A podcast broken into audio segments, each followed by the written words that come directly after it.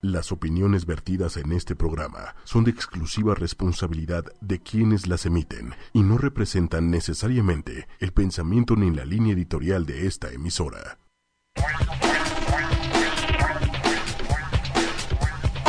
Hola, hola. Perfecto.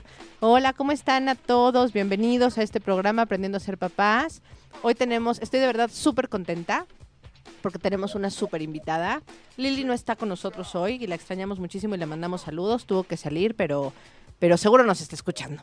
Y en su lugar, no, no en su lugar, de todas formas estaba invitadísima, este, tenemos a Ale Gaballet, que es psicóloga y viene a hablarnos de un, de un tema padrísimo. Ahorita, ahorita le doy el micrófono a ella. Vamos a hablar de el desarrollo emocional de los niños de los 0 a los 12 años, qué se puede esperar de ellos, qué podemos pedir como papás y qué podemos, eh, ya, qué, nos llama la atención, ¿no? Como foquitos rojos. Bienvenida, Ale, estoy encantada de tenerte aquí de verdad. Muchas gracias, Elia. Muchas gracias a ti por la confianza y por la invitación. Eh, bueno, me presento. Yo soy Ale Gaballet, soy terapeuta familiar dedicada a niños y adolescentes. Y bueno, eh, convencida de que el tener en consulta a un niño o un adolescente enfrente sin contar con el apoyo de la familia es muy difícil para hacer mi trabajo. Entonces desde ahí eh, decidí estudiar esta, esta parte de, de la, desde la mirada familiar. Y este, bueno, desde entonces llevo trabajando con familias en, en consulta con dinámicas eh, constructivas y muy lúdicas para que sea más fácil el desarrollo de los niños. ¿Y de dónde sale esto de las etapas de desarrollo emocional?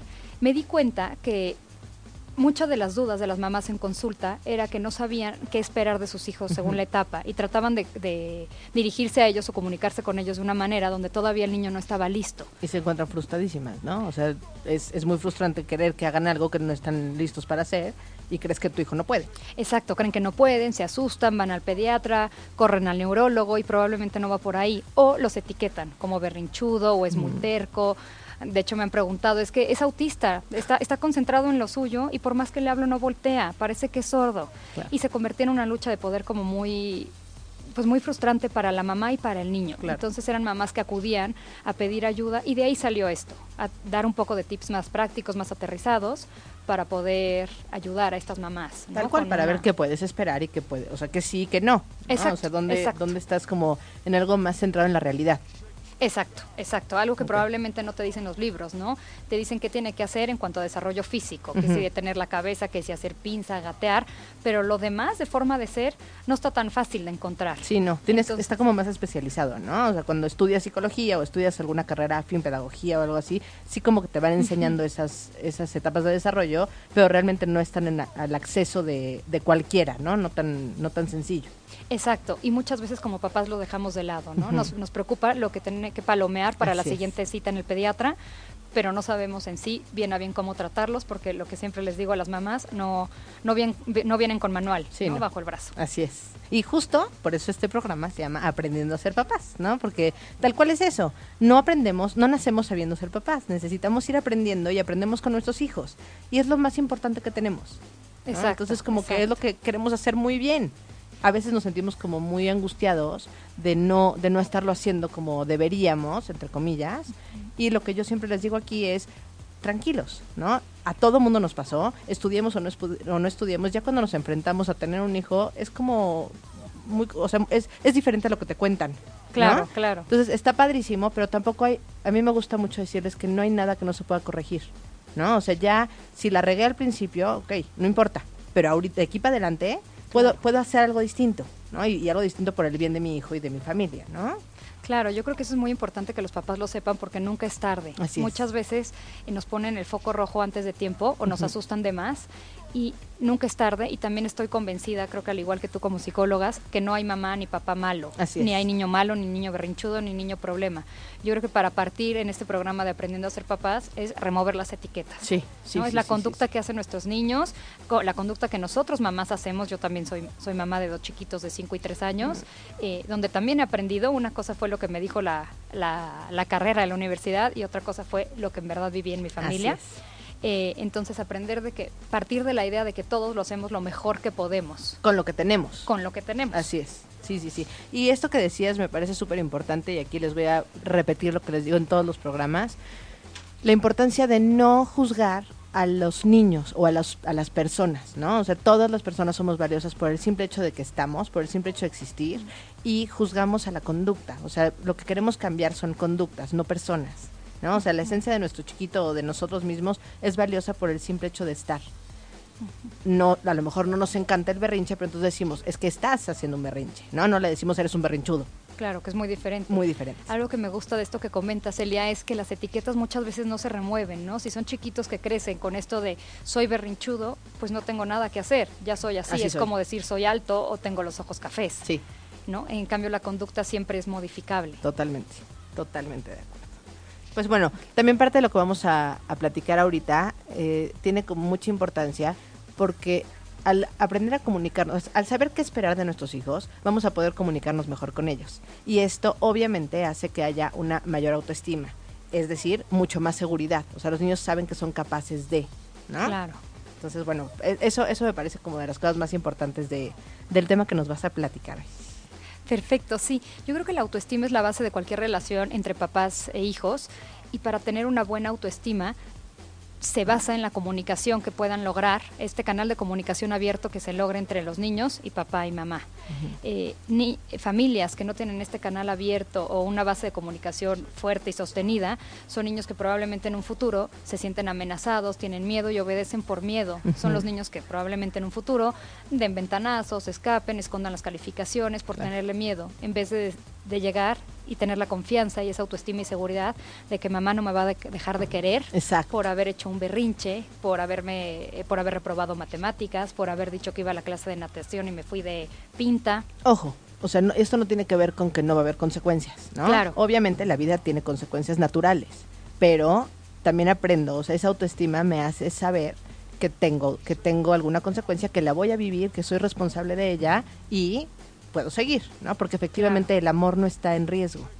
Exacto, ¿No? yo creo que esa es la seguridad de la autoestima. Independientemente de lo que yo haga o deje de hacer, voy a tener la consecuencia natural, pero nunca se condiciona el amor y la aceptación de un papá y de una mamá. Exacto. ¿no? Aunque por supuesto que a veces los queramos ahorcar, eso nadie nos los quita, pero que, que ellos no se sientan nunca en duda de soy querido o no Sí, por claro. mis papás. O sea, tú, yo te amo por sobre todas las cosas, nada más que esto que pasó no fue correcto. No No, fue correcto y esta o- será hay la una consecuencia, pero no tiene nada que ver con cuánto te amo.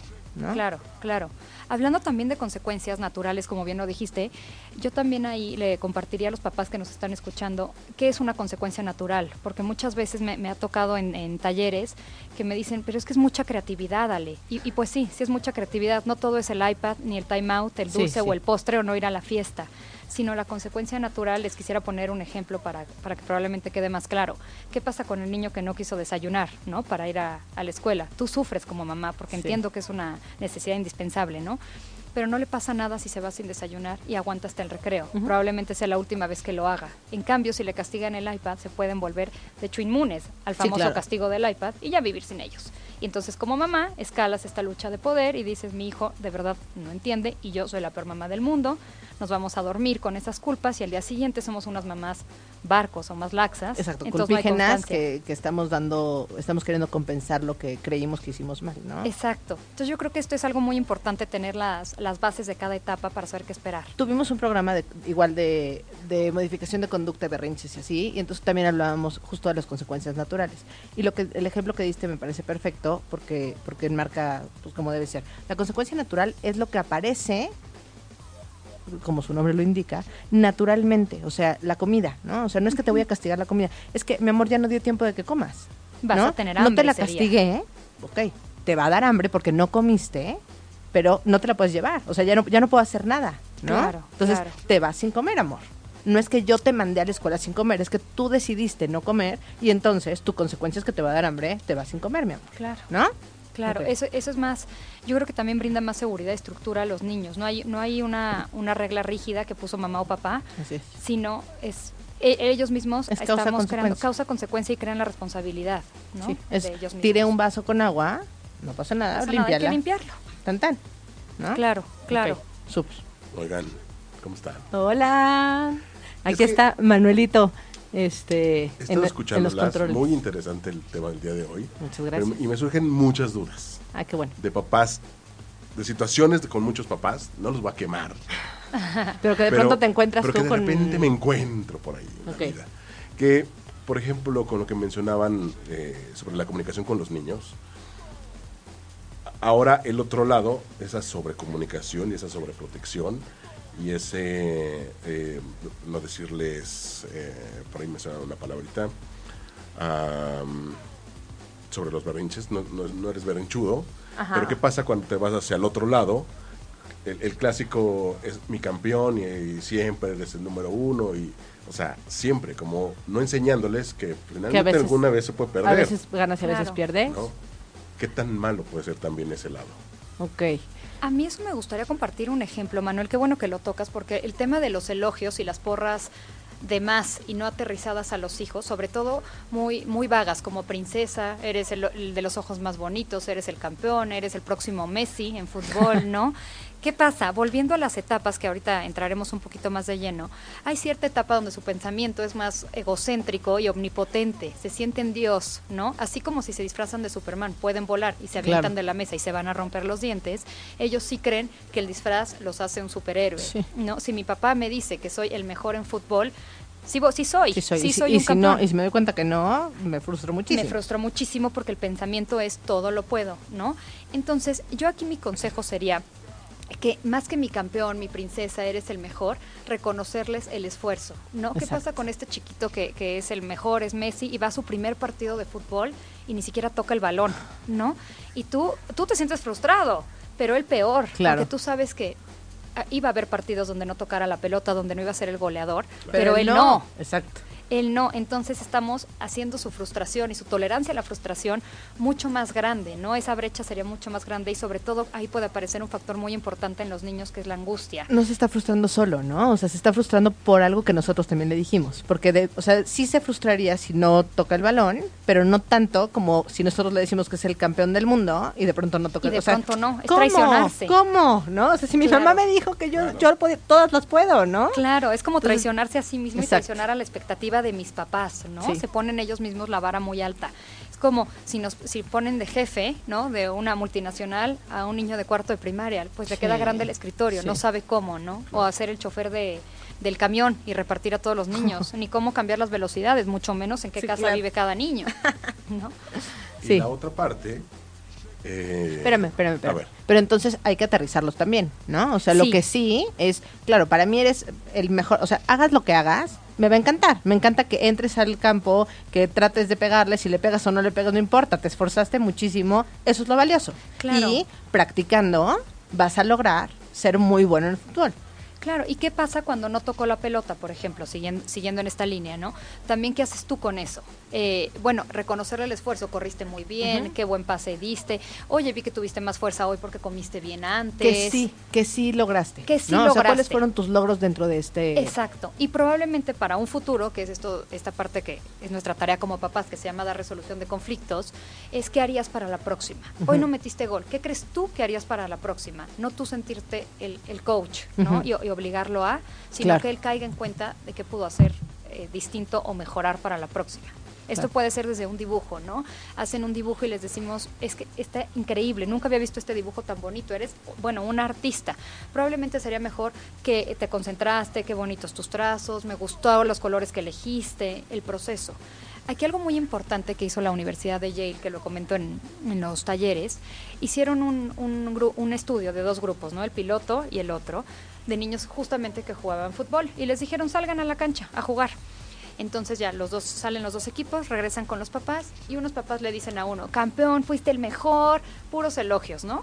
Y el otro le dicen, pero qué buenos pases, este me gustó mucho cómo jugaste. Y al final les dicen, oigan, ¿quieren volver a jugar?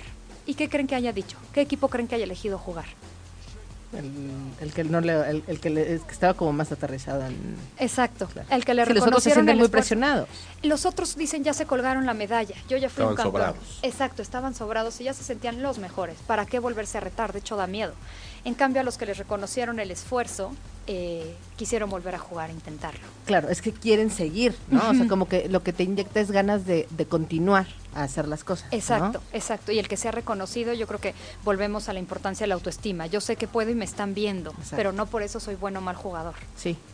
también como, como compartirles a nuestros hijos y creo que es importante educar en no hay nada, o sea, hay gente, sí, hay gente como superdotada en mil, en algunas cosas que son los menos, ¿no? O sea, Messi hay uno, Claro. ¿no? Entonces, tal vez Cristiano Ronaldo son dos, ¿no? Pero estamos hablando de todo el mundo. Hay gente que tiene unas capacidades superiores, pero en general el promedio de la población somos todos demás.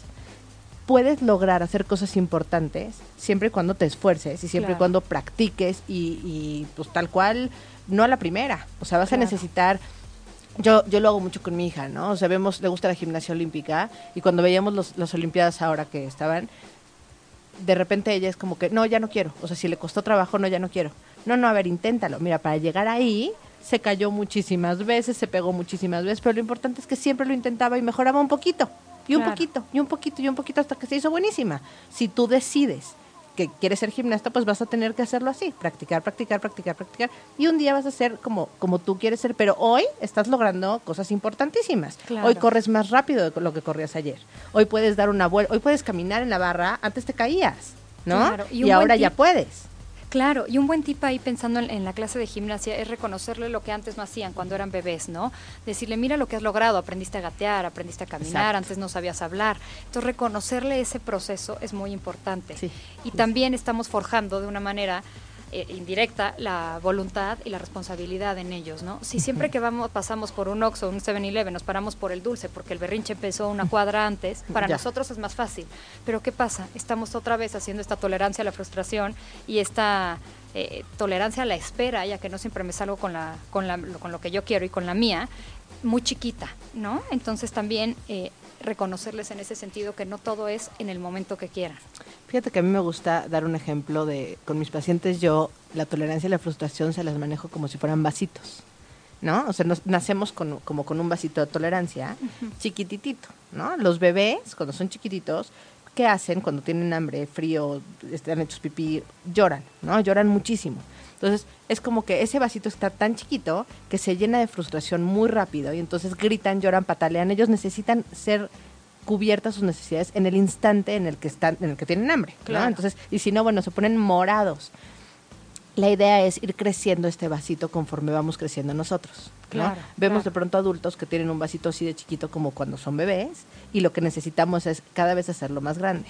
¿No? Claro. Yo siempre doy el ejemplo de gente que a lo mejor eh, tiene tan poca tolerancia a la frustración de adulto que se te cierra un coche y entonces te bajas y le pateas el, Claro, el claro. coche. Eso es baja tolerancia a la frustración. Exacto, y eso O sea, es un berrinche Eso es un también. berrinche. Eso es un berrinche de un adulto. De un adulto. Que tiene más posibilidades, o sea, físicas, ¿no? Como de pararse a pegarle al señor de junto. Claro. Pero eso es lo que hace un niño. Si nosotros no frustramos a nuestros chiquitos, sus vasitos siempre van a ser chiquitos y van a llegar a ser adultos con un vasito de tolerancia Claro, muy chiquito, claro. en lugar de irlos creciendo a ir aguantando más, más, más, más.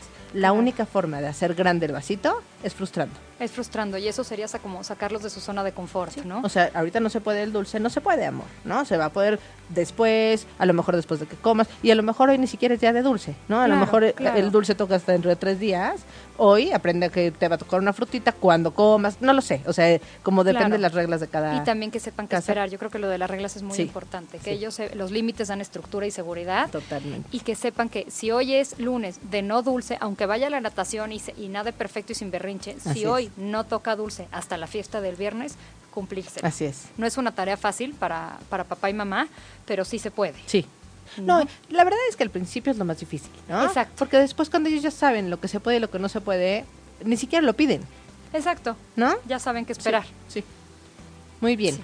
Pues entonces vamos a platicar de las etapas. Ahora sí, como más, más de lleno. Ok. Eh, yo les traía preparado las etapas divididas de 0 a 12 años. Entiendo que es un, en- un rango muy amplio, ¿no? Uno ve- muy ve de sí. 0 es un recién nacido, un bultito podríamos decir, y uno de 12 está pasando a secundaria, un, un niño adolescente. Entonces vamos a dividirlos. Me parece primero importante dividirlos de 0 a 2. ¿Qué esperar? Independientemente de lo que digan los libros, ¿no? Si tienen que gatear, si van a entrar a la escuela, la elección de escuela, además, les quisiera hablar del desarrollo emocional, como decíamos. Los niños chiquitos de 0 a 2 años aprenden a jugar lo mismo todo el tiempo. ¿Y por qué? Porque aprenden por repetición. No es que sean autistas. El niño que sube y baja la escalera 17 veces, que pide ver la misma caricatura otras mil, aunque ya se la, aunque ya se la sabe de memoria, o abrir y cerrar el cajón, es porque sí, las primeras 15 se machucan, pero justamente en la 16 van a aprender a que no. Es muy esperable que los niños aprendan a jugar a lo mismo y que, y que les demos el chance. Muchas veces nosotros somos la que- las que nos aburrimos, mamás, ¿no? Sí. Que por favor que ya cambie de juguete. Pero no, él lo necesita. necesita. Ellos nos van a marcar la pauta para cuando ya estén listos para cambiar de actividad. Y ahí mi recomendación sería dejarlos. Ma- Ok. O sea, ten- darles ese espacio, ¿no? También se ha visto, Ale, que, perdóname que te interrumpa, Claro, luego claro. soy interrumpona, ¿eh? No, muy Perdón. bien, muy bien, me gusta muchísimo.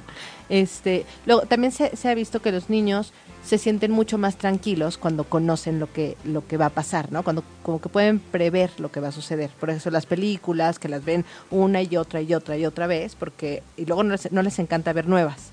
¿No? Claro. Porque ellos ya saben lo que va a pasar en esa película y eso los hace sentir muy seguros. Claro, ya es lo Igual, conocido. subir y bajar escaleras 20 veces, ellos ya saben cuál va a ser ese proceso Claro. y se sienten muy seguros. Entonces tam- también se vale, ¿no? O sea, es como como algo Como la que- camisa, ¿no? La camisa del uniforme, que se la ponen una y otra vez hasta que está sobadita y no les queda. Pero Sí. es la que les gusta y la que conocen porque con esa se identifican. Exacto. ¿No? Y los hace sentir Sí. cómodos en todos los sentidos, ¿no? Exacto, exacto. Entonces, eh, no, no frustrarse ahí como, como papás, sino darles el chance. Es lo que les corresponde crecer y desarrollar en esta etapa. Sí, Flexibilizarnos nosotros, ¿no? O sea, hay cosas que tenemos que modificar nosotros. Y hay cosas que tenemos que enseñarles a modificar ellos. Pero, Por supuesto. Pero sí, creo que aquí tiene mucho que ver con, con las expectativas que tenemos como papás, ¿no? Híjole, es que yo le compré un carrito así que yo quería que usara cuando tenía un año y no lo pela. Bueno, no lo pela, ¿no? La necesidad fue tuya. Exacto, no, no pasa Claro. nada, ¿no? O sea, digo, no te frustres, nada más. A lo mejor lo usará un día y si no lo usa, pues ni modo, búscale un, Claro. un- otro dueño que a lo mejor sí lo quiera, ¿no? Y probablemente eso te ayudó a ti a crecer tu vasito de Exacto, frustración, ¿no? exacto. Lo- le aumentó una rayita más a- al, al Sí. vasito de mamá. Sí. Otra cosa importante en esta etapa es lo del compartir. Mm. Eso es un tema, un tema y ahora sí se los digo también por experiencia propia con los míos, ¿no? Entiendo que no es fácil, pero nosotros adultos tampoco tenemos que estar hechos para compartir. Ahorita estamos en la cabina y está el celular de Celia aquí junto. No es que si me gusta más que el mío se lo puedo robar, irme a la casa y le digo, ay, me lo compartiste. Claro, Claro. que no. Si me gustaron más sus zapatos, mala tarde también, ¿no? Entonces, el compartir ahorita no es esperable de 0 a 2 años. Entonces, si eso está haciendo una batalla en la casa, mi consejo sería ahorrárselas, ¿no? Puede ser el tomar turnos y yo, yo esperaría a los 3 o 4 años. Ahorita son niños donde están muy preocupados en sí mismos. ¿Cómo mismos. me voy a preocupar por el de junto? Si, él, si el de junto quiere mi carrito, pues qué lástima, ahorita lo tengo yo. Claro. Entonces no obliguemos como papás a que compartan. a Sí, que están vean muy por chiquitos, muy, muy chiquitos. Están muy chiquitos. Entonces, que esa sea una de las batallas que no... Recordemos que estamos de 0 a 2 años. Sí, ahorita estamos de cero a dos sí, no años, le vamos exacto. a quitar el juguete, o sea, porque ahí sí vamos a propiciar, seguramente si le quito el juguete al niño de un año, un año y medio, para dárselo a otro, sí voy a propiciar un berrinchazazazo, pero al final lo estoy, lo estoy propiciando yo. Claro, ¿No? porque no está listo. Sí. Sí. Eh, otra cosa importante eh, son las pesadillas, ¿no? Mm. Las pesadillas en esta edad de los 0 a los 2 años. Aquí es totalmente esperable en que estos chiquitos no reconozcan entre realidad y fantasía. Entonces, ¿qué necesitan? De verdad un apapacho. Y sobre todo ahora que estamos entrando a octubre y viene Halloween, Ah, sí. ojo con los disfraces, Sí. cuando van al super, Walmart. A veces no están listos de no verdad están para listos, esto. Sí. ¿no? Y entonces el Frankenstein sí va a estar en la noche abajo de su cama. Sí. Y el hombre lobo sí va a estar en su closet. Entonces, lo que necesitan es que tu mamá le des un juicio de realidad. Pero para él sí está ese monstruo abajo de la cama. Entonces, un tip sería revisar, por ejemplo, si empiezan las pesadillas, bueno, uno, ahorrarles la, la visita innecesaria a los disfraces terroríficos, Sí. eh, pero también que busquen a ese lobo o a ese monstruo en su cuarto. Prendes la luz y te vas a dar vueltas abajo de la cama, en los closets, viste que no hay nada. Sí, perfecto. ¿No? Y, y también revisarlo tú con él, ¿no? ¿Dónde, dónde más crees que pueda haber? ¿no? Yo creo que en la, en la repisa de hasta arriba, súbanse. Vale Sí. la pena hacerlo tres noches y revisar muy bien el cuarto antes de, de llevarlos a, do- a dormir, ¿no? Eh, aquí hablábamos también de los focos rojos, ¿no? De cuándo sí nos tenemos que preocupar. Las pesadillas sí son esperables a esta edad, pero también si son más de tres a cuatro veces a la semana, sí ya es un foco rojo. Con foco rojo no me refiero a que tengamos que correr al, neu- al neurólogo para nada, pero sí no quitar el dedo de renglón. Sí, o sea, darle como una especial atención porque Exacto. en serio está muy asustado por algo, ¿no? Exacto. A lo mejor tenemos que averiguar, ¿no? ¿Qué pasó? Si alguien le contó algo. Digo, todavía están, de- estamos todavía de 0 a 2, ¿no? De 0 a 2, pero probablemente hab- habría un- Aquí- una este dosis sí- de ansiedad de sobra. Exacto. ¿No? O sea, algo puede ser que esté pasando alrededor del niño. A lo mejor cambió algo, a lo mejor nos mudamos de casa, a lo mejor le cambiamos la cuna. O sea, algo, algo pudimos haber hecho que esté haciendo cambios chiquititos, ¿no? Porque además en los niños Claro. pasa eso. Algo que tú como adulto no le das importancia, él puede darle toda. Claro, puede ser hasta que se rompió su plato de Mickey en el que desayunaba diario. Exacto. ¿no? Entonces, ahí la les quisiera comentar la diferencia entre pesadilla y terror nocturno. La pesadilla es que en serio está el lobo abajo de la cama, ¿no? No hay esta distinción entre realidad y fantasía. Y se despiertan llorando por ese monstruo que se los quería comer. Entonces, nada más prender la luz, revisar y se vuelve a dormir. La diferencia con el terror nocturno es que no saben por qué lloran, parecen como poseídos en la noche. Se despiertan a gritar como loquitos, no los puedes ni calmar. Y en eso se voltean, se duermen y tú no sabes ni qué pasó. Y al día siguiente no nos los pueden contar. El terror nocturno tiene mayor grado de ansiedad y por eso nomás les diría anotar. Si estamos en época de pesadillas, anotar que no sea más de 3 a 4 a la semana para cualquier cosa. Y a lo mejor ayuda. valdría la pena, ya que vamos a anotar, que hagamos un registro de qué está, o sea, como, como de la, del control de la situación. ¿Qué pasaba antes? ¿No? O sea, estaba completamente dormido, se despertó a tal hora, me dijo tal, o sea, como un poco la historia. ¿Qué pasó antes? ¿Qué pasó durante? ¿Qué pasó después? ¿No? Como para que yo pueda tener eh, es que se llama una línea base, ¿no? O sea, como, como, un, como más datos para poderlo analizar después.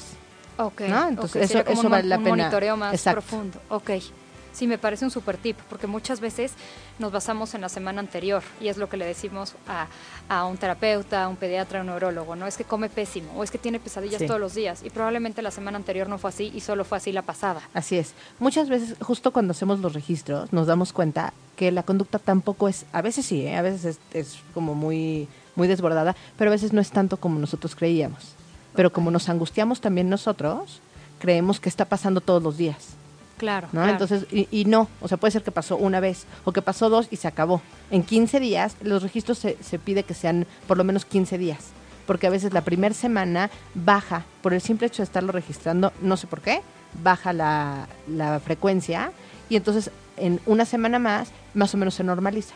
¿no? Eso en cualquier Mm, mira, modificación de conducta. tip. Ok, Entonces, 15 días y vale mucho la pena como para tener muy claro lo que está pasando. Ok. Y eso lo podríamos, eh, ¿crees tú que también ampliar al berrinche, a la Es- comida, a todo? ¿no? Para, para idea. todo se usa, para todas las modificaciones de conducta, o sea, y para todos los, los registros es un registro de observación, ¿no? De lo que quiero, de lo que de lo que me está como llamando la atención. Ok, ¿no? perfecto. Obviamente en, en esto de los terrores nocturnos no es que quiero modificar la conducta, o sea, sí la quiero modificar porque no quiero que, que esté con, ango- con ansiedad mi chiquito. Y eso, o sea, es como una buena forma, o sea, pero lo que voy es que no es como un berrinche, ¿no? O sea, no, Claro, claro. no es igual, pero sí es una conducta también que se puede observar.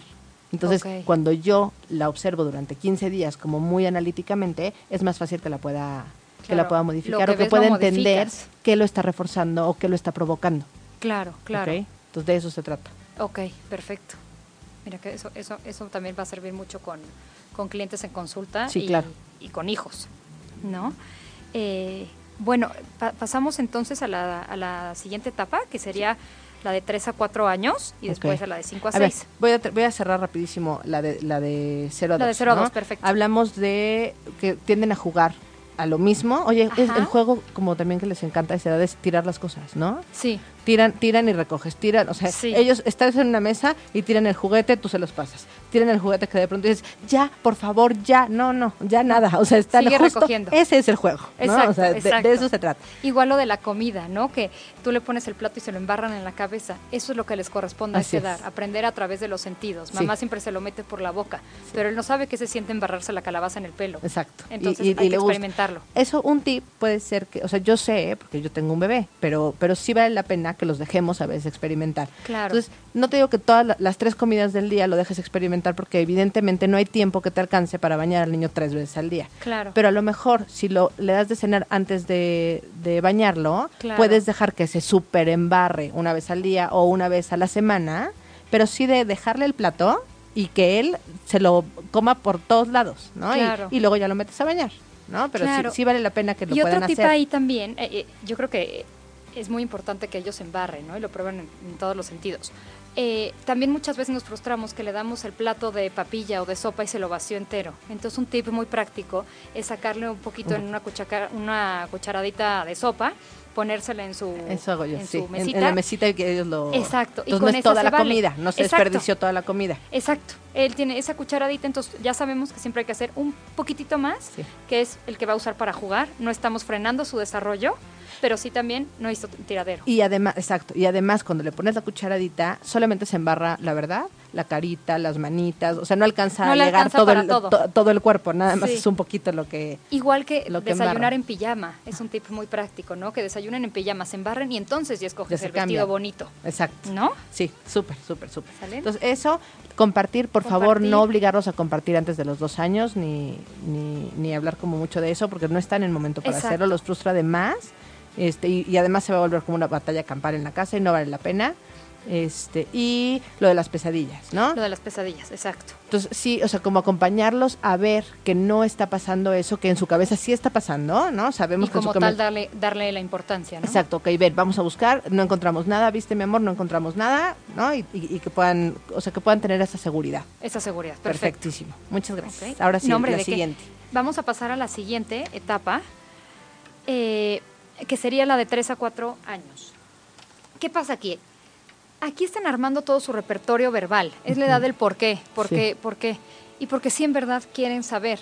Y no tanto por saber la razón, sino porque quieren aprenderse un nuevo, unas nuevas palabras y cómo se usan. Muchas veces las mamás que se quejan de que se nos sale una grosería y luego los niños la aplican y la aplicaron perfecto, Perfecto. y dices, ay no, ya la regué, ¿no? Pero de eso se trata. También, ojo, si van a criticar a alguien, ¿no? A la abuelita, a la suegra, a la tía, lo van a repetir. Claro. Y no se vale decir, no es cierto, es que yo no dije eso, porque estamos modelando mentir. Sí. Entonces, nada más, Sí, sí. ojo con, con lo que hablan. También los pleitos. Todas las parejas, por supuesto que es válido que discutan. Nada más que los niños, al ser este, pen- este pensamiento tan omnipotente, como decíamos, ellos creen que si papá y mamá se hicieron una cara fea o por algo fue una mini discusión, para él es, se van a divorciar y Sí. me voy a quedar sin papás. Entonces, ojo cómo, cómo abordan cualquier diferencia de opinión, no tiene que ser un pleito en frente de los chiquitos. Claro. Sí, sí, esta les causa mucha angustia. Les causa mucha angustia, exacto. Eh, lo otro también es el, e- el egocentrismo. Ahorita también pensando en los disfraces, eh, ojo de qué se disfrazan los chiquitos, ¿no? Comentábamos lo de Superman. Si el niño se disfraza de Superman, sí en serio cree que puede volar con esa capa. Entonces si se la pone se va a aventar. Entonces nada más darle ese juicio de realidad que otra vez no, no, no tienen a esta edad porque es no un, es es un esperable. disfraz, es de mentiritas, eres un personaje, estamos Exacto. jugando a ser Superman, pero no somos, No, ¿no? somos Superman. Este Superman no vuela, probablemente usarlo sin capa, ¿no? ¿Por qué? Porque ellos son la persona de la que se disfrazan. Igual que todos los señores en la calle son papás y todos los, los viejitos son abuelitos, Sí, ¿no? sí. Entonces, eh, ojo con esto, esto que le hacemos creer. Ah, Un poco volviendo a lo que decía Manuel, también aquí los elogios son muy importantes, Sí. ¿no? No es el campeón y la princesa, sino aterricemos más un poquito esto. Eh, A ver. Algo. Perdón, No, no, no. ¿seguimos? Sí, sí, sí. Ah, ok, ok. Este. Lo otro es lo de la omnipotencia, ¿no? Ellos creen que son Dios y que todo pueden. Entonces también ayudarles, es- estamos este, regresando un poquito, pero aprender a, a que ellos sepan lidiar con ese fracaso, con ese saber perder. Y volviendo también a lo que decías, que son egocéntricos, es que ellos de verdad solamente están enfocados en ellos mismos, ¿no? Exacto. No les importa si tú estás contenta, si tú estás triste, digo, te aman y te adoran, pero lo que más les importa en el mundo son ellos mismos, Claro. ¿no? O sea, como que no tienen, no están en ese momento donde van a ver a los demás, por eso es que también lo de compartir, o sea, son, yo veo por mí mismo, Claro. ¿no? Estoy descubriéndome. Una vez que me descubro a mí ya puedo ver si descubro al mundo, pero por lo pronto estoy en mí. Exacto, en mí. Eso también qué bueno que lo compartes, porque también son muy necios. Y es exactamente eso. Antes mi mamá decidía por mí. Si yo tenía hambre, mi mamá me daba de comer cuando ella quería. Si tenía Sí. frío, me plantaba el suéter cuando ella decidía. Y ahorita están aprendiendo a ser necios porque están haciendo su hipótesis del mundo, ¿no? Sí. Ellos están aprendiendo a interpretar este mundo. ¿Y qué pasa? Si les contradecimos todo, también los podemos volver niños inseguros, niños con baja autoestima, que No soy lo que capaz. partimos. No soy capaz, No, ¿no? soy, no soy capaz de tomar una decisión. Exacto. Y eso es lo que pasa a esta edad, ¿no? A los tres años empiezan los niños a, a poder tomar decisiones, ¿no? Que es lo que dices, antes mi mamá tomaba todas las decisiones, ahora yo las puedo empezar a tomar. ¿no? Entonces yo quiero ponerme el rojo, no el azul, ¿no? Porque mi mamá a fuerza quiere ponerme el rojo. Es que se te ve más bonito, pues, pero yo quiero el rojo, no el azul, ¿no? y se vale. Exacto. ¿No? Yo creo que ahí es una tarea muy importante para nosotros papás, diferenciar qué es algo que nosotros queremos y si, y si en verdad es necesario o está entorpeciendo nuestro rol como educadores, ¿no? ¿A ti qué te quita que se ponga el azul o el rojo? Nada como mamá. Y si eres, digo, si eres una mamá como muy controladora, que quieres que, te- que se vistan así como tú quieres todos los días, el tip ahí es darles a escoger entre tres diferentes que tú quieras, Claro. ¿no? O sea, tú quieres tres, estos tres, te, o sea, va a ser una primera comunión. Me queda claro que no puede ir en pijama. Claro, ¿no? sí, Entonces, ni de bueno, Superman. Ni de Superman. Entonces, sácale tres que le puedan gustar y que él escoja de esos tres, ¿no? Claro. Pero entonces está de alguna manera tomando él la decisión, pero enmarcadito donde tú quieres que vaya arreglado la primera comunión Exacto. y no y no vaya de Superman, ¿no? Exacto, exacto. ¿Y quién se salió con la suya? Mamá, pero él también tuvo Pero ese también poder de él, decisión. claro. Claro, claro. Eh, bueno, esta parte de ser, de ser necios es porque ellos explican el mundo como creen, que es la única forma. Y si los demás piensan diferente, hay que entercarse. O sea, ellos quieren saberse valiosos ante los demás, ¿no? Claro. Entonces, darle chance de sus explicaciones, aunque probablemente nos parejan- parezcan ilógicas a nosotros papás. Claro. Darles el Sí, espacio pero para. entonces vale la pena que les preguntemos, ¿no? O sea, Claro. pero entonces, ¿cómo? O sea, ¿qué es lo que me quieres decir? Ah, ¿me estás explicando esto? ¿Así? Ok. ¿No? O sea, como, pues, digo, nada más entender qué es lo que... Además vale la pena, ¿no? o sea, es muy son- divertido como papá Sí. ver las conclusiones a las que llegan los niños. Sí, ¿no? me acuerdo que mi, mi hijo el grande, cuando lo operaron de las anginas, que estuvimos encerrados un mes en la casa, pues ya no sabíamos ni qué hacer, ¿no? Salimos a regar, sembramos, la, la pelota al perro y O demás. sea, tenían un huerto, ¿no? Después de un mes sí, encerrados. sí. Todo un huerto.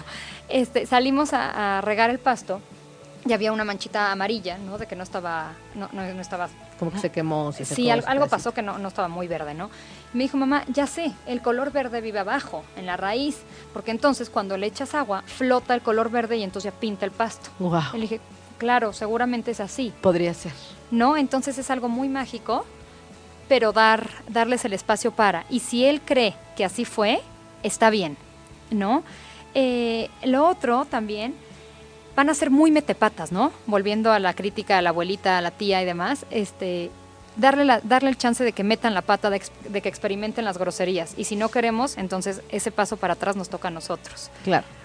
Sí, porque además es muy importante que nosotros modelamos lo que queremos, ¿no? O sea, digo, lo que congruencia absoluta, ¿no? Lo que yo quiero que haga mi hijo lo tengo que hacer yo. Claro. Sí, una cosa, yo creo que eso es algo muy importante que Celia comenta. Una cosa es que no esté listo para, pero otra cosa es que nosotros no lo modelemos, porque Así es. nosotros sí estamos listos. Sí, no significa que si el niño de 0 a O 2 sea, yo no sí va a compartir, compartir. exacto, nosotros adultos sí podemos compartir y ellos algo estamos sembrando ahí, Claro. ¿no? Eh, Perdóname, claro. nada más es que Lili está poniendo que ella no salió de la edad del por qué. Ahí sigue. Y sí, sí es cierto, te extrañamos, preguntoncita. Pero, pero ya te tendremos aquí la próxima semana para, para desquitarnos. Perdóname. Sí, Lili, me hubiera encantado conocerte. Ah, pero va a haber otras, va a haber otras ocasiones o- en que te invitan, invitamos y entonces ya la vas a poder conocer. Feliz, feliz. Algo, algo que se me pasó decirles es que estas edades partidas de 0 a 2, de 3 a 4, no necesariamente es que justo cuando cumple 4 el niño se espera que Claro. haga lo siguiente, ¿no? Este, la edad cronológica no para, o sea, para nada define la edad emocional. ¿no? Claro. Este es un más menos Sí, son como rangos como rangos. que, se- que se esperaría que, ¿no? Exacto, Pero a veces puede ser que estén listos para algo antes o que tarden más tiempo en estar. que tarden más, exacto. Esto nos sirve para, para saber cómo comunicarnos y cómo abordar a nuestros chiquitos, ¿no? Sí. Eh, bueno, esto sería un poquito la edad de los 3 a los 4 años. Empieza a los 4 años a sembrarse un poquito el sentido de responsabilidad y de entrar en razón. Antes, ¿A los cuatro? cuatro, ajá. Eh, acuérdense que no, no necesariamente Sí, a los sí, 4, sí. ¿no? Antes, de los 0 a los 2, tú los podías regañar, hacer cara y dicen, no sé ni por qué se, re- se enojó mi mamá. O sea, ¿Quién sabe yo no lo hice. Es como la edad del yo no fui, ¿no? Eh, y aquí sí, ya reconocen que, ok, esa cara de mamá es que está enojada y seguramente conmigo. Mm. Apenas va a empezar a saber qué hizo y a sentirse responsable. Entonces, volviendo a las consecuencias naturales, es muy importante. Tú tiraste el vaso, no pasa nada, vamos a recogerlo, necesitas ayuda, pero que sí sepa que tiene que ser responsable de lo que él hizo. ¿no? Esto Mm, sería un poquito de los tres a los cuatro, por si queremos resumirlo. Sí, o sea, bueno, lo que lo que vimos de los a los tres años es ay, perdón, Que son muy necios. De repente se me va el, el avión, pero siempre me pasa, ¿eh? No, no, no es, no es nada más ahorita. Perfecto, perfecto. Sí, son, son, o sea, pueden ser como muy necios, todavía están como muy egocéntricos y muy preocupados en ellos mismos y en sus necesidades. Eh, están empezando a tomar decisiones, entonces aquí es donde es muy importante sí darles la oportunidad de que tomen decisiones. También nosotros estamos forjando su, su autoestima y cuando ellos logran tomar decisiones dicen, sí puedo, Claro, ¿no? claro. soy capaz de, y entonces ya como que de ahí, de ahí van para adelante. Y encima son importantes para mi mamá. Sí, ay, ¿no? sí. Para mi mamá es importante que yo escoja hoy qué me voy a poner. Claro. Sí, cosas sencillas, ¿eh? No van a escoger qué- escuela. No, O sea, exacto, van a escoger las cosas que pueden escoger a los Agua de tres Jamaica o años. de limón. Exacto. Sí. Ok. Y lo del repertorio verbal sería el otro, ¿no? Ah, sí, Esto, claro. que son Que por eso preguntan y por qué, por qué, por qué. Y por qué, por qué, por qué. Y metepatas. Son muy metepatas. Eh, lo otro, perdón, antes que se me olvide, son la- las, las mentiras. Muchos, muchos papás consultan preocupados de que están cayendo en cuenta que sus hijos son unos mentirosos. Yo, volví, yo volvería a lo de remover las etiquetas, ¿no? O sea, no son mentirosos. Dicen Acuérdense que están, exacto, dicen mentiras, pero para ellos es una explicación del mundo. Así como lo del color verde que está abajo en las raíces, no es una mentira, es la explicación que él puede dar. O sea, para él es su realidad. Exacto. ¿Cuándo se consideraría más mentira, y lo pondré entre comillas, es cuando tratan de evadir una responsabilidad, ¿no? O echarle la bolita Sí, a de, no alguien fui más. yo, fue fulanito el que hizo tal cosa. Exacto, exacto. Ahí ¿Quién pintó la pared? No sé. No sé, sí, o es que mi- luego, luego dicen que un les dijo, me ha tocado, que era una voz que dijo que si no la pintaban la pared, entonces se iban a, o sea, los iba a matar. Tienen unas historias de verdad increíbles. eh, entonces ahí probablemente confrontarlos, no eres un mentiroso, eso es una mentira, sino, a ver, me parece difícil de, cre- de creer, cuéntame cómo Sí, es esta que voz, no ¿qué me te cuadra. dijo? ¿Cuándo aparece? A ver. Y ellos solitos en su relato se van enredando y caen en cuenta en que era una mentira. Claro, claro. No, pero nosotros no les dijimos mentirosos. Y entonces la intervención de los papás podría ser como más enfocada a, mira, no pasa nada, ¿no? O sea, tenemos, pues sí, pintaste la pared, pues habrá que limpiarla, etcétera. Claro. No vale la pena, no vale la pena inventar, ¿no? O sea, ven y dime, pues la verdad, o sea, a lo mejor cuando te pregunte quién pintó la pared, pues sí fui yo y tal vez sí te voy a regañar, ¿no? O sea, tal vez Sí. sí te voy a decir, oye, Y la vas a pues limpiar. espérate, ¿cómo, ¿cómo crees, no? Claro. Pero, pero, pues vente, vamos a limpiarla, ¿no? Claro. Entonces, como, como para que no, no se dé esta, como que no se refuercen las, Exacto, las mentiras. y, y que se haga como bola de nieve. Exacto, de a los cuatro años diría, no, yo no fui, fue mi hermano. A los dos dirían orgullosísimos, ¿no? Sí, yo, yo. ¿quién la pintó? Yo. Sí. ¿No? O sea, Oye, yo hice esa obra de arte. La hija de una amiga que tiene dos, este, ¿cómo te portas? Mal. ¿No? Orgullosamente mal. Muy mal. ¿Y qué hiciste? Males. Travesuras. Ay, Es chiquita. feliz diciendo que hace travesuras. Y de verdad, todo, todo se lo adjudica a ella, ¿eh? Encantadora, mi escuincle. Claro, porque aparte si se lo dicen que es una traviesa, es Sí, increíble claro, hacer claro. travesuras, No, bueno, ¿no? lo máximo. Sí, está divertidísimo. A Sí, veces sí no es tan fácil educar. Cuando nos matan de risa las cosas que dicen, dices, no puede ser, lo Sí. quiero ahorcar, pero es ineducable, Sí, chiquitos. ¿no? Este, pero sí, entonces eh, los cuatro ya tienen como más, como más la responsabilidad, Más la ¿no? responsabilidad, exacto, entonces hay que inculcarla. Perfectísimo. Y eh, pasando a lo siguiente, de los 5 a los 6 años, para que no nos vaya a comer el tiempo también. Ay, siempre eh, se nos va bien rápido. Esto es muy divertido. Rapidísimo, sí. Faltan 15 Sí. minutitos. Qué rápido. De los 5 a los 6 años también odian perder. ¿Y qué creen? Se les nota, ¿no? Odian perder, odian Sí. compartir, ya saben que tienen que compartir, pero también alucinan.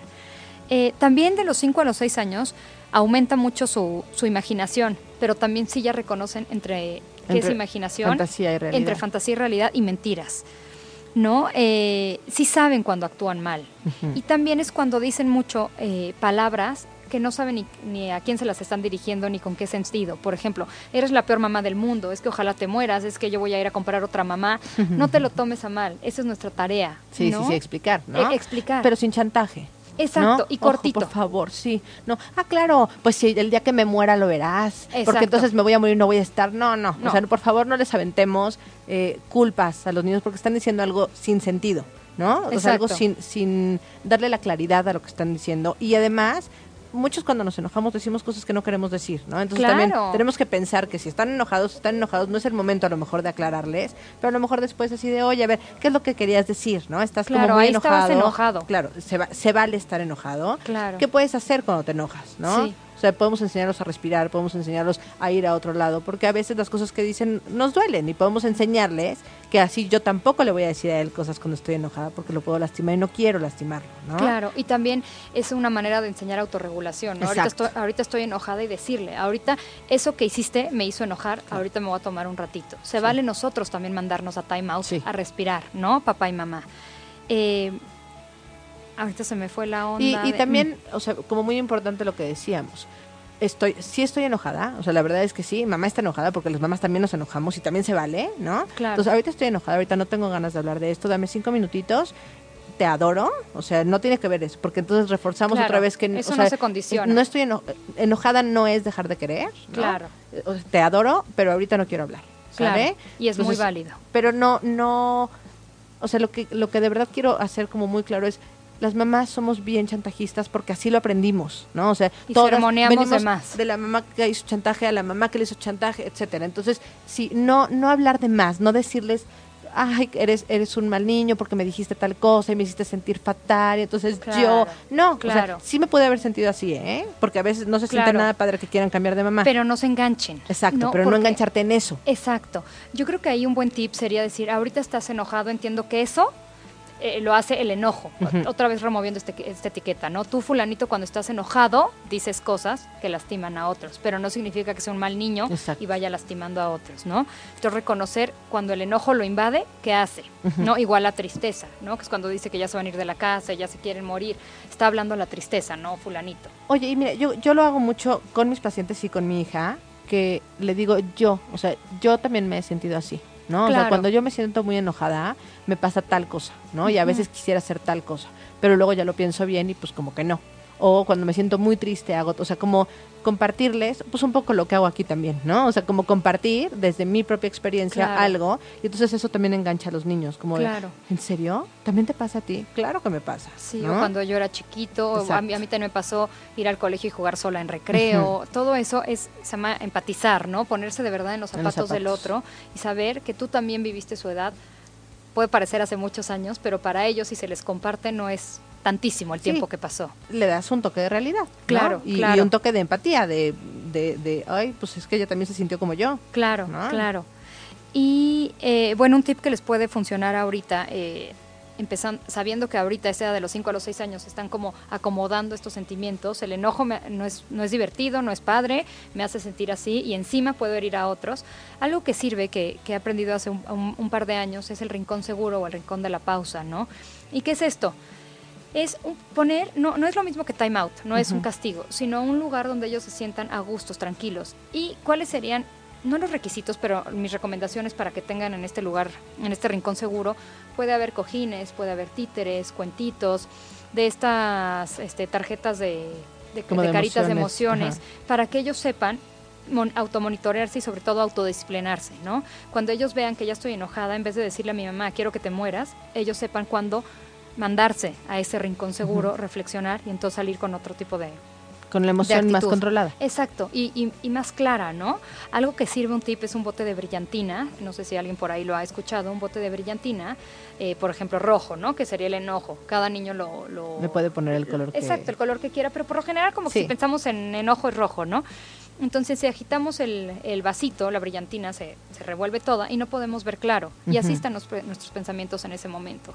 Pensemos que venimos de una etapa donde estamos empezando a usar ese repertorio, ¿no? Esas palabras nuevas, Sí, esas sí, sí. agresiones, entonces hay que usarlas en todos lados. Cuando la brillantina está muy agitada, la estamos dirigiendo como, como bombazos a quien van. Entonces, esperar a que esas brillantinas, o sea, la vean, se asienten y entonces podemos pensar con mayor claridad. Ah, y el- está buenísimo. Igual es un tip que les puede funcionar en casa, ¿no? Está buenísimo. Eh, bueno, esto sería de, de esta etapa de los 5 a los 6 años. Si quieren, resumiendo, recordemos que odian perder y eso es más que esperable para que no nos frustre como papás. Eh, las historias de repente son muy fantásticas y no pasa nada, se están interpretando el mundo también. Y que- eh, lo de las palabras, ¿no? No se lo tomen personal. Y tal vez cuando que odian perder, pues aquí sí también tiene mucho que ver lo que decía Manuel, ¿no? De pronto todos perdemos a veces. Claro. Y todos ganamos a veces. O sea, ni siempre vas a perder, ni siempre vas Claro. a ganar. Es parte del juego. O sea, Claro. jugar o hacer algo implica que de repente puede ser muy bueno o de repente puede ser muy malo, pero ¿qué crees? Sí puedes seguirle echando ganas. Claro, ¿no? y sí O va a haber otra oportunidad. Exacto. Claro. Algo que a mí me ha servido con mis hijos cuando se pelean y no quieren compartir y demás, o invitan amiguitos, por ejemplo, y no quieren compartir sus juguetes, ¿no? Se vuelven muy territoriales cuando vienen a, a jugar amiguitos. Les digo que las reglas de este cuarto de juegos es divertirse y recoger. Solamente. Entonces, si se están peleando y no están compartiendo, eso Están está- rompiendo la regla. Exacto, están rompiendo la regla porque no se están divirtiendo. Entonces, si se están eh, peleando por un cochecito, por ejemplo, ese se tiene que ir. Está Porque lindísimo ese ese cochecito no ayuda a cumplir Claro, la regla. ro- rompe la regla. Rompe la regla. ¿no? Entonces, está buenísima. en me vez de ser igual todo un testamento, son dos, ¿no? Está buenísimo. Perdón, este, recoger y divertirse. Me gusta. Y ya, ¿sale? Es- espero, espero que les, que les sirva. Lo otro, pasando la etapa de los 6 a los 8 años, aquí, ¿qué pasa? A los 6 años es cuando los niños se vuelven como muy diferentes físicamente. Su aspecto físico de verdad cambió y entonces pierden muchísimo rating. Ya no es el que va en el súper y les dicen, qué bonito está tu hijo, ay, no, Sí. qué divino. No, no, aquí ya nadie los pela, ¿no? Les sobran los brazos, están flacuchos, ah, sí. largos, como que ya no son bebés, ya no caben en el carrito del súper arriba tampoco. Entonces, ¿qué pasa? Están como en un duelo, ¿no? De Me ya encantó, dejar de ser perdieron niños. rating. Como que perdieron rating, de verdad. Antes, Sí. ay, qué manitas, pero la lonjita, ay, no, no, me hizo ojitos. Ahorita ya va a pasar a primero Uno de más, primaria, ya es sí. uno más. Entonces, ¿qué pasa? Demandan mucho la atención, ¿no? Ya sea con los hermanitos, volviéndose celosos, o mamá está bien, mamá te gusta, o a la. Miss, ¿no? Es que Miss no le entiendo. Y no es que tengan probablemente algún tema de déficit de atención, pero Sí, necesitan esa aprendizaje, atención. más bien, exacto, lo que necesitan es como, como valer, ¿no? O sea, están comprobando su eh, que pueden hacer que las pueden, cosas. exacto. Y necesitan sí esa aprobación de los demás, ¿no? Eh, hay mamás que de repente en, en- en sesión consultan que son como niños muy inseguros. Es que todo me pregunta, está bien, es que mamá, ¿qué me pongo? Y no es, o sea, por supuesto es mejor siempre pecar de más que de menos, pero no necesariamente es inseguridad, sino Ujú. que necesitan esta aprobación. A lo mejor es una etapa natural. es una etapa natural, ¿no? Que puede empezar a los seis. Si de, si de pronto son muy dependientes desde antes, sí puede ser que tenga que ver con un rasgo de personalidad y no con una Exacto, etapa. ¿no? O sea, exacto. si empezó desde antes, podemos ver que es un, un chiquito como muy nervioso, que de verdad no se siente tan seguro, que a veces nosotros mismos como papás tendemos a, a, a- a sobreproteger o a, o, a, o a darles inseguridad nosotros mismos por Claro. temas nuestros. Claro. Entonces ahí sí, ¿no? Ahí sí tiene que ver con, Sí. igual necesitamos buscar un poquito de, de apoyo De ayuda, para claro. que pueda este chiquito como estar más seguro de sí mismo y no es nada más una etapa, ¿no? Si es una etapa, una etapa empieza y se acaba. Exacto, ¿no? exacto. Un más menos de tiempo, pero siempre va a terminar. Algo que podríamos agregar en, en esto de, de estar celosos de la atención y el está bien, está bien, que también, hablando de focos rojos, es que estén atentos a rasgos de ansiedad, como morderse las uñas, eh, los puños de, la, de las camisas, Sí, el sí. cuellito, ¿no? Eh, hay niñas que juegan mucho con su pelo, otros chiquitos que se arrancan el pelo, se rascan. Entonces, eso estar muy, muy pendientes, porque si empezamos a sumar, entonces sí probablemente haya algo más, Exacto. ¿no? Algo emocional que vale la pena pedir un apoyo. Lo otro también en esta edad, para, para obtener esa atención, es que se inventan dolores, ¿no?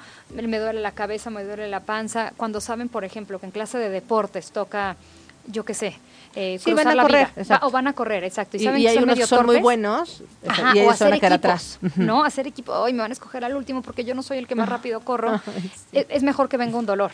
Sí, ¿no? claro, y entonces ya no lo puedo hacer. Sí, Es ya no puede evitar. hacer. Exacto. Entonces, ojo nada más cómo lo abordamos como papás, porque es esperable que aparezcan estos dolores, nada más no corramos al doctor. Para no todo. reforzarlo. No, pa- exacto, para Porque no si reforzarlo. lo que hacemos nosotros es dar atención a ese dolor, entonces el mensaje que le mando es necesitas sentirte mal para que yo Para te que voltee yo esté, claro. Y entonces van a, van a aumentar. Claro, y ahí ¿No? sí no pelea a tus hermanitos por estar contigo, y entonces Ajá. uno cero favor el niño de seis años. Así ¿no? es. Entonces nada más ojo. No, y, y, y se nos hace hipocondriaco. Claro, ¿no? O claro. sea, de pronto además Sí, vamos a vivir sí, el doctor y él va a vivir inventando enfermedades. Claro, ¿no? claro, porque se salió con la suya. Otra, otra parte importante es, hablando de- del desarrollo sexual y el pudor, a esta edad ya les da mucha pena desvestirse. Muchas Mm. Sí. veces en la clase de natación, todo el mundo encueramos a los hijos a, ¿no? a la par, ¿no? Y enfrente de todo el mundo. Ahorita nomás sí les pediría tener mucho cuidado. Igual que bañarse en la misma regadera ellos- con papá y mamá. Yo les recomiendo que hasta los cuatro años eh, ya, ya paren esto, ¿no? ¿Por qué? Porque los niños tienen que desarrollar ese sentido de, de, su cuerpo, de autoconocimiento y además, ojo con el pudor, ¿no? Entonces, ahorita, sobre todo a los seis años, que no se desvistan en todos lados. Es normal que nos digan, quiero ir atrás de una pared, o mamá, Claro. ponme una toalla, o Y me si- visto yo se vale, solito, ¿eh? salte, y se vale. Absolutamente, es donde más tenemos que empezar a respetar. Claro. Eso, es- eso es, esas son las alarmas de nuestro cuerpo. ¿no? Exacto, Nosotros solitos. exacto. Porque además, digo, en mi caso, mi hija solititita empezó un día, es que yo ya no, no, yo no me quiero vestir ahí, me quiero vestir ahí escondida donde nadie me vea y entonces no quiere ni que yo la acompañe al baño. Pues Claro. no la acompaño al baño, ¿no? O Claro. sea, es parte del respeto que yo le tengo que dar a ella, ¿no? Si ella no se siente cómoda ni conmigo, entonces yo me voy, porque ella lo decidió así. Claro, ¿no? y ellos nos marcan la pauta. Totalmente. Hay que estar como muy con la antena parada para escucharlo. Sí. Igual que en lo de la bañada con papá y mamá, me preguntaban algunas mamás en sesión, pero ¿cómo te das cuenta?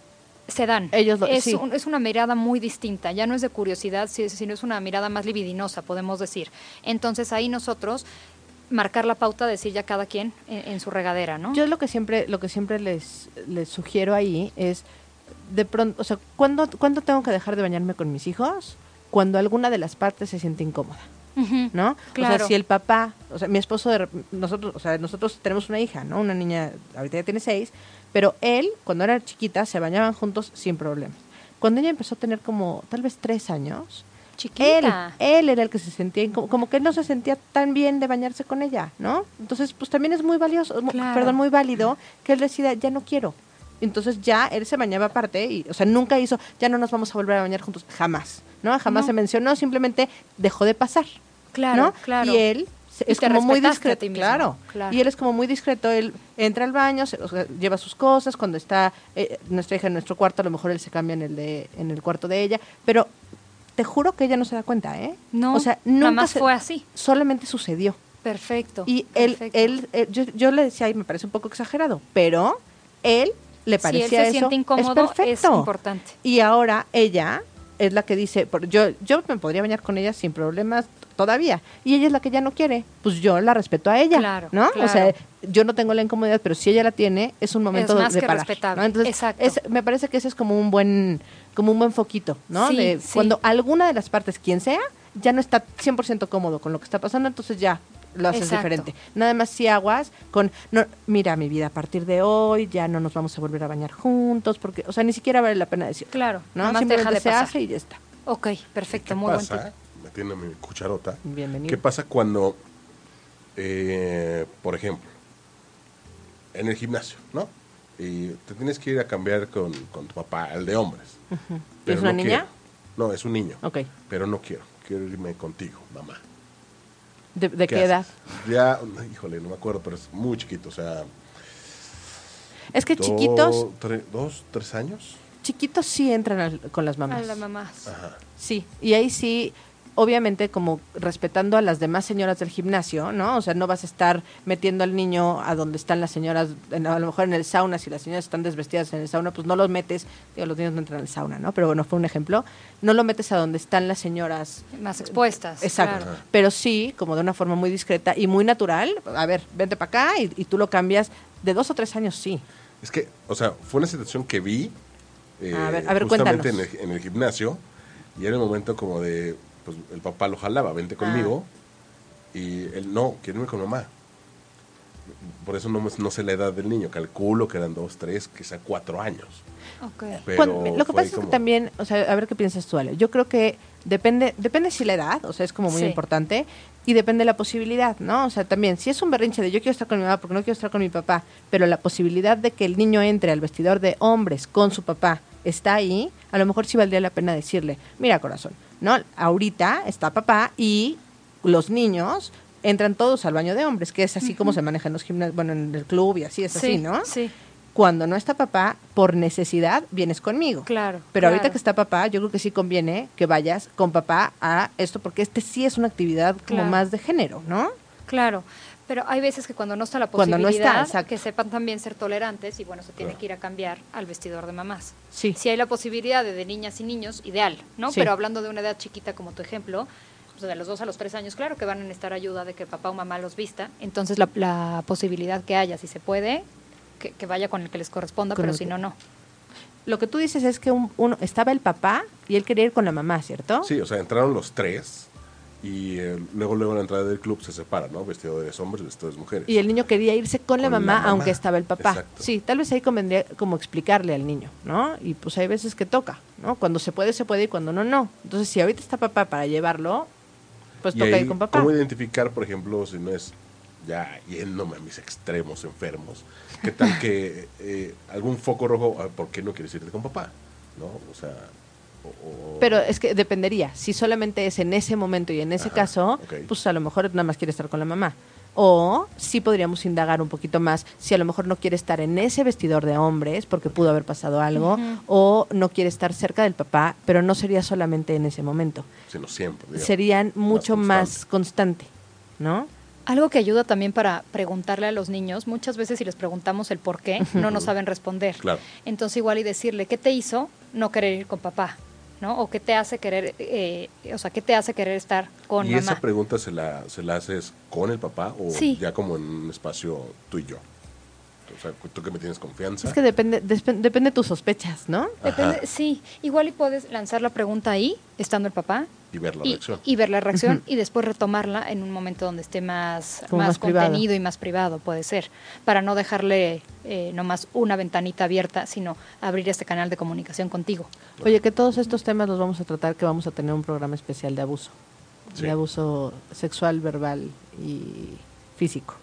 Qué bien. Sí, va a estar, va a estar padre. Luego les platicamos cuándo, cuándo va a ser y a qué hora y todo, pero van- va a ser una serie. chiquita, Súper. como de cinco programas, una cosa así. Ese es un tema importantísimo Súper. que hay que tener mucha prevención. Súper. Entonces sí, Sí, sí, sí. qué, qué- qué gusto que lo vayan a dar. Y bueno, cerrando, A ver, sí, yo creo que vamos a tener Oh. ¿Cómo que cerrar porque Esto ya es la una. Sí, no, vamos, vamos a, a- ¿podemos? ¿Nos das tres minutitos más? Gracias. ok. Entonces, nos dieron chance. Sí. Entonces, este, vamos a pasar a la de los más grandes, ¿no? De 9 a- a 12 años. La de los 9 a los 12, aquí son mucho más competitivos. Sí, ya son más honestos, sí saben pedir perdón y también saben cuando la regaron, ¿no? Si algo se equivocaron. Entonces, confía en ellos, déjales más tareas. Eh, lleva esto a la cocina o tareas en la casa, como poner la mesa o como probablemente eh, llevar su plato a la cocina y lavarlo. eh, y confía en que lo va a hacer bien. ¿Qué pasa si se le cae y lo rompe? No pasa nada, lo intentó, ¿no? Y eso les decimos. No Eso les nada. decimos, no pasa nada, pero sí pónganle retos, o sea, porque sí ya pueden apoyar a papá y a mamá. A los 10 años específicamente, pero acuérdense que no necesariamente a los 10, es como, como un recreo, ¿no? De un break físico y emocional. Aquí ya, así como a los 6 se vuelven como un poquito, no quisiera decir deformes, pero esto, esto que, pierdan, que pierden rating, a los 10 años se estancan, tanto en peso como en crecimiento. Entonces, aquí es, es un, es, una, es un año donde hacen más introspección, donde piensan más en ellos, ¿no? Eh, empiezan más como a internalizar estas normas sociales, a ver qué se vale, quiénes van a ser mis amigos, con quién tengo algo en común, este, ya vi que no me Más a gusta. cuestionarlo, ¿no? Sí, exacto, se Justo cuestionan mucho a- ellos a, mismos. partir de los seis empieza ya como el desarrollo de lo social, como Ajá, más en forma, ¿no? Porque antes nosotros queremos, queremos que socialicen y todo, sí tenemos que aprender, tenemos que aprender normas sociales de no te pego, no te muerdo, no, o sea, no te lastimo, Claro. hay, hay otro y lo tengo que respetar, pero realmente no es esta socialización que nosotros idealizamos como papás, ¿no? De, no, es que son amigos desde que tenían un año, son íntimos, íntimos, no, no, o sea, se caen bien y juegan. Claro, y si juegan Pero- ahorita a Rayo McQueen es porque ese es su mejor amigo. Exacto. Pero si a uno de repente cambia las tortugas ninja, ya no es Ya, su amigo. es- exacto. Entonces, ¿No? a partir de los seis años empieza ya como la construcción social. Exacto, como tal. exacto. Y entonces ya a los nueve se empiezan, eh, perdóname, a los diez se empiezan a, a cuestionarse. A cuestionar mucho si más. Sí quiero que este sea mi mejor amigo o no. Exacto, exacto. Y también en- a los 10 años viven en el aquí y en el ahora. Entonces, estos sermones y evangelizadas que de repente damos como papás es que esto es porque de grande no quiero que seas y de verdad cuando seas mayor, no, no te vayas por ahí. Ellos están en el aquí y en el ahora a los 10 años en punto. Entonces tampoco gastar ni mucha saliva ni que entremos en lucha de poder en, en este sentido, ¿no? Claro. Eh, también, ¿qué pasa si se enojan, si se frustran? Castígalos, y, y no castígalos, que su consecuencia natural sea inmediata. ¿Por qué? Porque si no el enojo crece. Entonces, si nos esperamos hasta la noche ya ni van a reflexionar y este vasito de, en este caso sería como de enojo, de frustración, se va a desbordar. Entonces, la capacidad Y de la reflexionar va a ser comunicación menos. se, se cierra. Se cierra, exacto. O sea, vamos, vamos generando un enojo más profundo y entonces es mucho más difícil acercarnos a ellos. Exacto, exacto. Y se vuelven menos reflexivos, ¿no? Este Y bueno, por último, de los 11 a los 12 años, aterrizándolo un poquito, aquí se está moldeando su personalidad totalmente. Tienen muchos cambios de conducta, ¿no? Son también sus peores jueces. Ellos, nada está bien, todo lo que hago está mal, no me sale, es que yo dibujo pésimo, es que mi amiga no sé quién baila mejor. ¿Por qué? Porque de verdad están tratando de ver y organizar este rompecabezas en su cabecita, tanto de personalidad y mental como emocional. Entonces, darle chance a todas las dudas, ¿no? Si en verdad les gusta a un niño y creen que si no la pela de verdad ya se va a suicidar, créanle. Sí, no claro. es que se vaya a suicidar, pero lo está viviendo como Está- tal. Eso es todo un, o sea, es algo muy grave lo que le Es está muy sucediendo. grave. Para ella es muy grave. Exacto. Y entonces no lo minimicemos como papás, Sí. ¿no? En- enseñémosle a sentir y a ordenarlo, pero no lo hagamos más chiquito ni le restemos importancia. Y ser empáticos otra vez, ¿no? Sí. O sea, en todo esto, de verdad, todos hemos vivido cosas así. O sea, sí decirle, yo sé, amor, sí te entiendo. O sea, sí se siente horrible. Claro, ¿No? claro. Y estar, ¿no? Sí. Hay, hay, hay mamás en sesión que me dicen, es que, Ale, de verdad que estoy. O sea, mu- muchas veces estoy trabajando, pero sí estoy.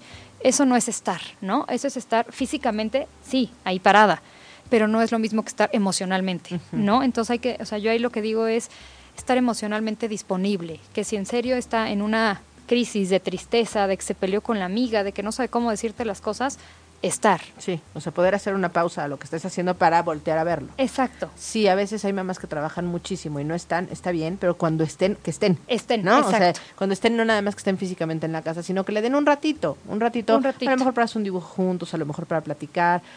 Insisto, cada quien con sus posibilidades, ¿no? No todo el mundo tenemos las mismas, pero sí, cuando estoy, si son cinco minutos, lo que dicen tiempo de calidad, a eso se refiere, ¿no? A. Esos cinco minutos de verdad preguntarle y estar enterado de qué es lo que está pasando y cómo está actuando y cómo está tomando Claro, soluciones y cómo está llevando la vida, ¿no? Y también ojo ahí cómo preguntan, ¿no? Porque muchas veces nosotros caemos en, en, en este ciclo de cómo te fue en la escuela, pero con quién estuviste en recreo, y luego en la clase de no sé qué, y entonces ya alucinan esas preguntas porque son las preguntas de cajón. Entonces, igual, llegan a consulta a decir, es que no, no confía en mí, no me cuenta, todo me dice que bien, ¿cómo te fue en la escuela? Bien, Bien. ¿con quién jugaste? Con mis amigas. ¿Qué hubo de lunch? No me acuerdo. Sí. Y no, es porque siempre preguntamos lo mismo, son preguntas de cajón. Entonces, unos tips. En más chiquitos, igual y quién se sentó junto a ti, o quién llevó el lunch, ¿A qué o cuéntame algo divertido del día, quién nos hizo reír. Lo que más te gustó, Exacto, ¿no? Algo, lo algo que menos distinto. te gustó. Ah, igual, a esta edad, a los 11, 12 años, igual, este, ¿qué te gusta más de tu amiga fulanita o con cuál te identificas más? Tampoco diario lo mismo, pero sí campechanear las preguntas y respetar que si no nos quieren contar, no pasa nada, no, no interroguemos ni... De repente pasa que poco les falta para el, re- para el reflector, ¿no? Y el detector de mentiras. Entonces, ojo. Sí. Y muchas veces también caemos en el, error, en el error de en la comida familiar interrogar, interrogar y nosotros qué. No les Sí, dijimos qué hicimos, exacto. ¿no? Entonces probablemente yo al rato que recoja a mis hijos en la escuela, eh, poder decir esto, mire, me, invitar, me invitaron a ocho y media, es la primera vez que lo hago, eh, y Y, decirles. y me sentí así, me y me sentí gustó, así, o- nerviosa, o me tal, gustó. Claro. Exacto, ¿no? Me dio mucho gusto ver a Celia, mi amiga que hace años no veía, pero empezar a modelar con el ejemplo, Exacto. volviendo a lo de compartir, ¿no? Ellos no comparten, pero no significa que yo no tenga que compartir. Y eso Modelar, además modelar. es buenísimo, porque cuando tú empiezas a decirles lo que tú hiciste en el día, ellos también quieren participar, ¿no? Claro. Entonces, ahí es cuando se sueltan, como hilo de medio. de, ah, pues yo hice tal, tal, tal, tal. Claro, Entonces claro. es una, así rompes el hielo padrísimo. con Padrísimo. esa, esa es una super dinámica. Es como empezar a hablar hablando. Exacto. ¿No? Así, Sí. así se llamaría un poquito la, la dinámica. Eh, otra cosa es los permisos, ¿no? A esta edad de los 12 años empiezan a liberarse de la autoridad y a qué horas llego. Y bueno, aquí nos echaríamos todo otro programa. Eh, no nos podemos meter mucho en esto por tiempo, pero es normal esperar esto, ¿no? Vamos a tener Quererse que librar. comprometer a Ale a que vuelva a venir. Uy, yo feliz, feliz. Eh, están, están en este conflicto, ¿no? Entre quiero esto, hacer lo que me da la gana, llegar tarde, eh, ¿no? Demás, pero no debo. Entonces, este conflicto y esta edad es eh, crítica, ¿no? ¿no? No crítica en el sentido de riesgosa, pero es donde más tenemos que estar emocionalmente disponibles. Este, sobre todo 11, 12, porque de aquí es donde tenemos la adolescencia por, por delante. Pero bueno, es esperable este estire y afloja. Súper. Eso sería Muchísimas gracias. etapas. Ya estoy deshaciendo la cabina. Pero es que a mí me aplicaban una que me quedó como muy marcado. A ver. Me aplicaban la de. Pues tú sabes. O sea, tú sabes si Allá tú. cumpliste con tus Allá tú y tu mala obligaciones, cabeza. si te lo mereces. Si... Yo no te voy a decir si sí o ¿Y si sabías? Pues aprendí. no, pero sí. Pues sí, es un poco como, como aventarle la responsabilidad, ¿no? O sea, yo creo que se vale siempre y cuando estén como las cosas muy claras. Porque Sí. si no te genera una culpa Claro, como y si lo llevas modelando desde chico, Exacto. sí en serio sabes. Sí. Tú sabes cuáles son las reglas de aquí, pero me acuerdo perfecto de esa cara, ¿no? El- tú sabrás, Como- haz lo que quieras y dices, me va a ir como en feria, ¿no? Hoy, eso es lo peor, en vez de llegas a la una, Sí. ¿no? Pero sí en serio sabes Claro. qué hacer si lo has modelado. Ahora, Pero ¿qué además, pasa? cuando es tu responsabilidad, generalmente sí llegas cuando tienes que llegar. Generalmente, Totalmente. su- o sea, ya Claro. como, Claro. que, como que es, es, tu, es tu rollo. Y yo lo que les digo a los adolescentes que consultan, ¿no? Que empiezan con las tardeadas, pues, por, por lo general sus primero, segundo de secundaria, es que mi papá no me deja y no me entiende, que ya soy grande, y luego creen que cuando cumplen 13 ya son gigantes, ¿no? Empieza a demostrar, claro. Empieza a demostrar. Entonces le digo, ojo, la confianza se gana. Así Entonces, es. si hoy te dijeron que te van a recoger a las 10 de la noche, probablemente dicen, mis papás, que rucos, ¿no? No me están entendiendo. Pero un favorzote, llega al 10 para las Claro. 10, ¿no? Sí, porque o sea, al vas a ir revés. construyendo. Claro, no llegues a las 10 y 10, no la regues. Es que tú estás de su lado, no, no estoy de su lado, pero la confianza se Justo está construye, haz tú la base, Exacto. ¿no? Porque luego también caen en, por favor, háblale a mi mamá y sácale el permiso. Ay, sí. No, no, no va por ahí, ¿no? Pero sí, Sí, está, no va a pasar. pero sí está en ti.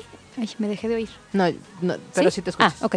Me, ¿Qué dije? De los permisos, ¿no? Sí, entonces, bueno, construye mucho la confianza y las reglas, porque entonces, ¿quién va a acabar ganando? Tú, te Claro. van a soltar más. Sí, sí, es, es una negociación, pero para una negociación tú tienes que dar. Exacto. Y para que te digan el haz lo que quieras o, o- o tú sabrás, primero modela Tienes que- que, sabes. exacto. ¿no? Si te dicen el, el tú sabrás en tu primer permiso, uy, Sí. no llegues a las 5 de la mañana, no te Sí. conviene. Sí, no, no va a volver a pasar. No va a volver a no pasar. te van a volver a dejar. No, o luego la excusa es que se le acabó la pila al celular. Es que no, no lo tenía, no sé dónde dejé mi pues, bolsa. cárgalo antes. Tenlo aquí en vibrar Sí. en la mano, ¿no? Sí. Sí, sí, sí. Serían como tips también para, para preadolescentes. Ay, sí, qué nervios. Muy bien, pues muchísimas gracias. De verdad es un placer tenerte aquí y, y queremos que este placer se repita. Yo encantada, mil, nos, mil nos va a encantar de verdad. Entonces, bueno, pues con esto terminamos hoy. Eh, muchísimas gracias a todo el mundo por escucharnos y gracias a ti por venir gracias Méndez por operarnos y gracias Domi, bye bye. Muchísimas gracias a todos. Bye bye.